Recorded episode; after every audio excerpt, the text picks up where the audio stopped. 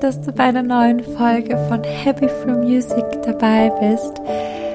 Ich habe heute den dritten Teil der Musik- und Sprache-Reihe mitgebracht. Und zwar werde ich dir heute in dieser kurzen Folge über die Unterschiede von Musik und Sprache erzählen. Und ja, ich glaube, es hört sich ziemlich offensichtlich an, dass sich diese beiden Gebiete voneinander unterscheiden. Aber ich dachte dennoch, möchte ich dir ein paar Punkte erläutern, die du vielleicht noch nicht gehört hast oder gewusst hast und wünsche dir jetzt nun viel Spaß bei der heutigen Folge. Also, ja, dass sich diese zwei großen Bereiche Musik und Sprache voneinander unterscheiden, ist, glaube ich, allen klar. Ähm, und ich dachte mir aber dennoch, ich habe ja in meiner Bachelorarbeit drei große Punkte herangezogen, die ich da erläutert hatte. Und genau über diese drei Punkte möchte ich heute erzählen. Und natürlich gibt es auch sicher mehr Unterschiede, worin sich Musik und Sprache unterscheiden, aber ich hatte mir da doch einige äh, Literaturen äh, zur Hand genommen gehabt und mich durchgelesen und mich auch umgelesen und geschaut, was so die Wissenschaft sagt und wo sich auch die Meinungen streiten. Und ja, habe eben diese drei Punkte heute mitgebracht. Und ich würde sagen, ich lege die einfach jetzt gleich mal los. Und zwar mit dem ersten Punkt. Und zwar die Zeichen. Und zwar, ja, es ist natürlich klar und glaube ich obvious, dass sich Musik und Sprache in ihren Zeichen unterscheiden. Ihre Gemeinsamkeit ist ja, dass sie beide Zeichensysteme sind, aber eben worin sie sich unterscheiden, ist in ihren Zeichen. Und zwar ist es ja so, dass Musik klarerweise, wie du bestimmt auch weißt, Noten verwendet. Das heißt, um eine Melodie festzuhalten, um eben Gehörtes festzuhalten, werden Noten verwendet und in der Sprache werden Grapheme verwendet, eben um Worte zu verschriften. Und es ist eben so, dass in der Musik eben keine Lautkombinationen, sondern eben nur Töne, Intervalle oder Rhythmusfolgen eben verschriftlicht werden und in der Sprache eben Lautkombinationen. Und Genauso spielt ein, in der Sprache ja die Semantik eine wichtige Rolle, also die Bedeutung der Worte auch. Und in der Musik spielt dann eben, spielen die Zeichen eine Rolle und die Kombinationen der Zeichen, also der Noten. Da, darin liegt die wichtige und die bestimmte Bedeutung, zum Beispiel darin. Aber es ist eben auch so, dass ähm, es hier auch wichtig ist zu wissen, dass die Musik auch die Eigenschaft hat, Stimmungen zu vertonen und auch diese dann zu verschriftlichen und genauso auch mit Noten gezeigt werden kann, wie etwas fröhlich klingt, wie etwas traurig klingt. Genauso können wir das mit unseren Worten natürlich machen, wie wir unsere Emotionen äh, ausdrücken mit Worten, wobei das dann auch oft äh, sehr schwierig ist oder uns auch oft, wie ich in vielen Bereichen weiß, auch sehr schwer ist, Emotionen in Worte zu fassen. Also bestimmt kennst du das auch, dass du da auch dann mal die, Schwierigkeit hattest, ein gewisses Gefühl in ein Wort zu verfassen oder zu beschreiben. Aber ja, also darin unterscheiden sich Musik und Sprache klarerweise. Also zum Beispiel, während wir zum Beispiel ein Wort, nehmen wir den Baum her in der Sprache mit einem Wort, ja, verschriftlichen und wir alle wissen, was damit gemeint ist, ist es dann in der Musik ziemlich schwer, einen Baum zu beschreiben. Und da hat Bernstein ähm, ein ziemlich einen ziemlich schönen Satz gesagt oder beziehungsweise einen Satz gesagt, den ich mir damals rausgeschrieben hatte für meine Bachelorarbeit. Und zwar habe ich nämlich geschrieben, oder hat er damals gesagt, 1985, ähm, dass Musik ihre eigene, aus dem Inneren kommende Bedeutung hat, die man nicht mit bestimmten Gefühlen oder Stimmungen verwechseln darf und schon gar nicht mit bildlichen Eindrücken oder einer beschreibenden Handlung. Ich fand das Zitat irgendwie sehr klar und auch sehr aussagekräftig und genauso auch sehr schön irgendwie. Also irgendwie hat es irgendwie vieles in einem und dachte mir, dass ich dieses Zitat auch hier verwende und anführe. Also ja, so viel dazu. Ich glaube, ich muss nicht mehr erläutern, dass sich Musik und Sprache in ihrem Zeichen oder ihren, ihren Zeichen unterscheiden. Äh, der zweite Punkt, worin sich Musik und Sprache unterscheiden, ist der Erwerb. Und zwar das Erlernen von Musik und Sprache. Darin unterscheiden sich diese beiden. Und zwar ähm, wird Musik auf eine ganz andere Art und Weise erworben wie eine Sprache. Ich weiß nicht, ob du das vielleicht wusstest, aber es ist so, dass man, also man spricht beim Lernen auch vom prozeduralen Lernen oder dem episodischen Lernen.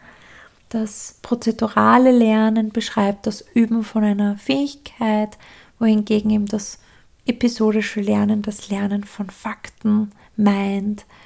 Und in der Sprachwissenschaft differenzieren noch einige Wissenschaftler zwischen dem Erlernen und dem Erwerb einer Sprache. Das ist auch ganz wichtig, weil das Erwerben einer Sprache bedeutet, dass eine Sprache natürlich erlernt wird und unbewusst mit Hilfe von sozialen Kontakten entwickelt wird. Also man kann sagen, dass bei einem Spracherwerb eine intuitive Entwicklung stattfindet wohingegen beim Erlernen einer Sprache gezielt und explizit gelernt wird. Das heißt, da, da passiert ein bewusster Prozess, wo bestimmte Regeln gelernt werden. Zum Beispiel in der Grammatik, weißt du bestimmt, wenn man zum Beispiel die deutsche Sprache wählt, dann wird mir jeder recht geben, dass das Erlernen der Grammatik nicht einfach ist. Das heißt, da, da geht es auch darum, spezifische Regeln sich anzuwenden und zu erlernen und wirklich gezielt lernt. Also die Spracherlernung ist ein bewusster Prozess. Und genau, man kann es wie gesagt wirklich mit einem traditionellen Grammatikunterricht ver vergleichen, ja, wo wirklich gezielt eben Prinzipien von unserer Sprache beigebracht und vor allem angewendet werden. Aber anders ist es in der Musik. Hier wird nämlich mit der Zeit ein Stück oder ein Lied episodisch und prozedural erlernt. Also episodisch deswegen, weil wir über die Musiklehre Wissen uns anschaffen, damit wir überhaupt verstehen, wie ein Musikstück gespielt werden soll, dass wir also auch aus der Musiklehre wissen, vielleicht gewisse Dynamikbezeichnungen oder überhaupt mal wissen, wie Noten zu lesen sind oder eben dann auch noch zu wissen, wie man den Rhythmus äh, einhält und das auch anwendet. Also brauchen wir mal episodisches Lernen daher und dann eben auch das prozedurale Lernen, also dass wir überhaupt wissen, wie das Instrument zu spielen ist, wir lernen gewisse Techniken am Instrument, wir lernen ganz gezielte, zum Beispiel Gesangstechniken. Man übt also die Fähigkeit immer wieder durchs ständige Wiederholen von einer Passage. Also das ist dieses sogenannte prozedurale Erlernen.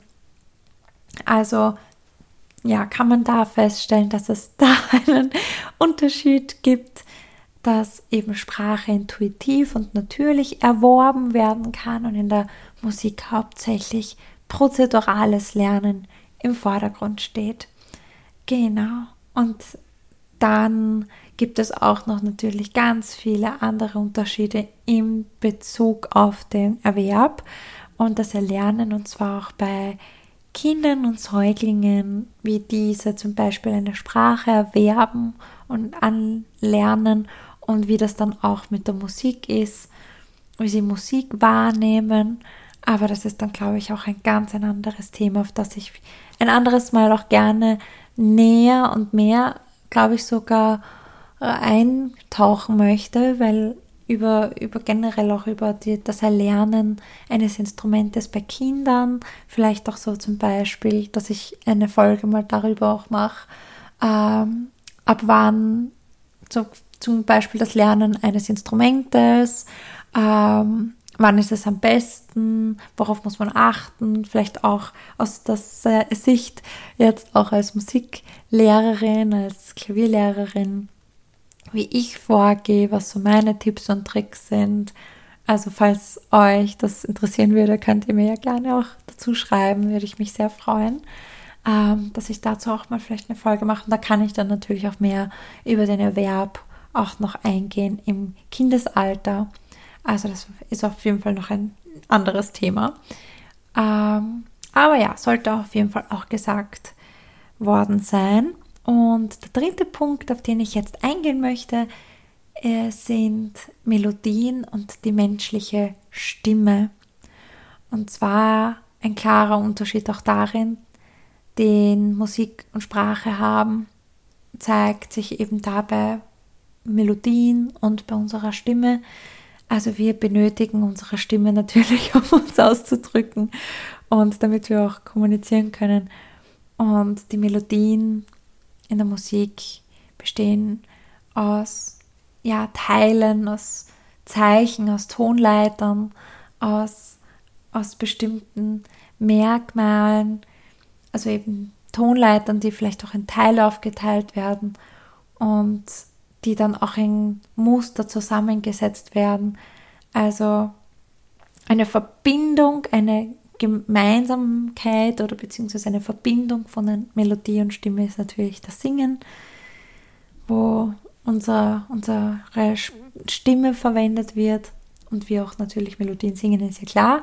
Aber dennoch habe ich eben diesen Punkt verwendet oder auch in meiner Arbeit angeführt, dass das natürlich ein großer, großer Teil darstellt. Weil ich habe natürlich, das musst du vielleicht auch noch als Hintergrund wissen, ich habe versucht in meiner Bachelorarbeit die Frage zu beantworten, warum Musik keine Sprache ist oder warum Musik, also ob Musik Sprache ist und warum sie keine ist. Und diese Frage hat sich so die ganze Zeit durch meine ganze Arbeit durchgezogen und habe dann eben versucht, anhand der ganzen Punkte zu beantworten, warum sie vielleicht keine ist oder warum sie eine ist. Ich habe so meinen Senf dazu gegeben. natürlich auch den Senf von anderen. Ähm, und habe dann natürlich da mehr erklärt. Aber eben den dritten Punkt habe ich angeführt, dass natürlich die Stimme klar und die Melodie, weil in vielen Büchern auch eben das als Unterschied herangezogen wurde, dass ähm, in der Musik so quasi die, Mel die Melodie als Stimme gezählt wird der Musik, die Stimme der Musik, nicht unsere Stimme ist. Und ich glaube, das ist ganz klar. Also ich glaube, da könnte ich dann natürlich auch viel mehr eingehen auf unsere Stimme, wie unsere Stimme überhaupt funktioniert und es auch anatomisch funktioniert, dass wir überhaupt Stimme haben und da, wie eine Melodie funktioniert, habe ich, glaube ich, auch schon erwähnt. Es ist auf jeden Fall auch spannend, vielleicht ein großer Unterschied in diesem Punkt, das stimmt, und zwar, dass Musik viele verschiedene Stimmen gleichzeitig einsetzen kann und auch unterschiedliche Töne sich überschneiden können. Aber auf die Sprache kann das natürlich nicht zutreffen. Es ist nämlich kaum möglich, verschiedene Diskursverläufe gleichzeitig zu verfolgen und auch, dass eine Überlagerung von Worten kaum möglich ist. Also, genau. Bei der Musik kommen ja dann natürlich in einer Melodie Akkorde vor, Triller vor, Verzierungen vor. Und das kann natürlich die menschliche Stimme nicht nachmachen. Also es ist unmöglich, dass ein Akkord gesungen wird. Genau, also das war so der dritte Punkt, Melodien und Stimme. Ja, so komme ich zum Schluss dieser Folge. Ich hoffe, dir hat die kurze Folge gefallen zu den Unterschieden zwischen Musik und Sprache. Falls dir noch andere Punkte einfallen, lass sie mich gerne wissen, beziehungsweise lass uns da gerne austauschen. Ähm, ich habe natürlich nur mal die drei großen rausgenommen. Es gibt natürlich wirklich viel mehr, ist ja klar. Aber war mir wichtig, jetzt in einer Podcast-Folge hier mal einen kleinen Einblick zu geben. Und genau, ich versuche ja hier in dem Podcast wirklich dir einfach einen kleinen Einblick zu geben in die Wissenschaft, aber auch in Wissen, das ich mir angeeignet habe und auch aus meinen Erfahrungen, auch aus den Erfahrungen anderer. Also genau, das ist das, das Ziel so quasi hier. Und ich hoffe, du konntest heute etwas Neues lernen, etwas Neues für dich mitnehmen. Und ich wünsche dir nun einen wunderschönen Tag noch und ja, ganz viel Freude bei all dem, was du heute machst. Und alles, alles Liebe. Bis ganz bald.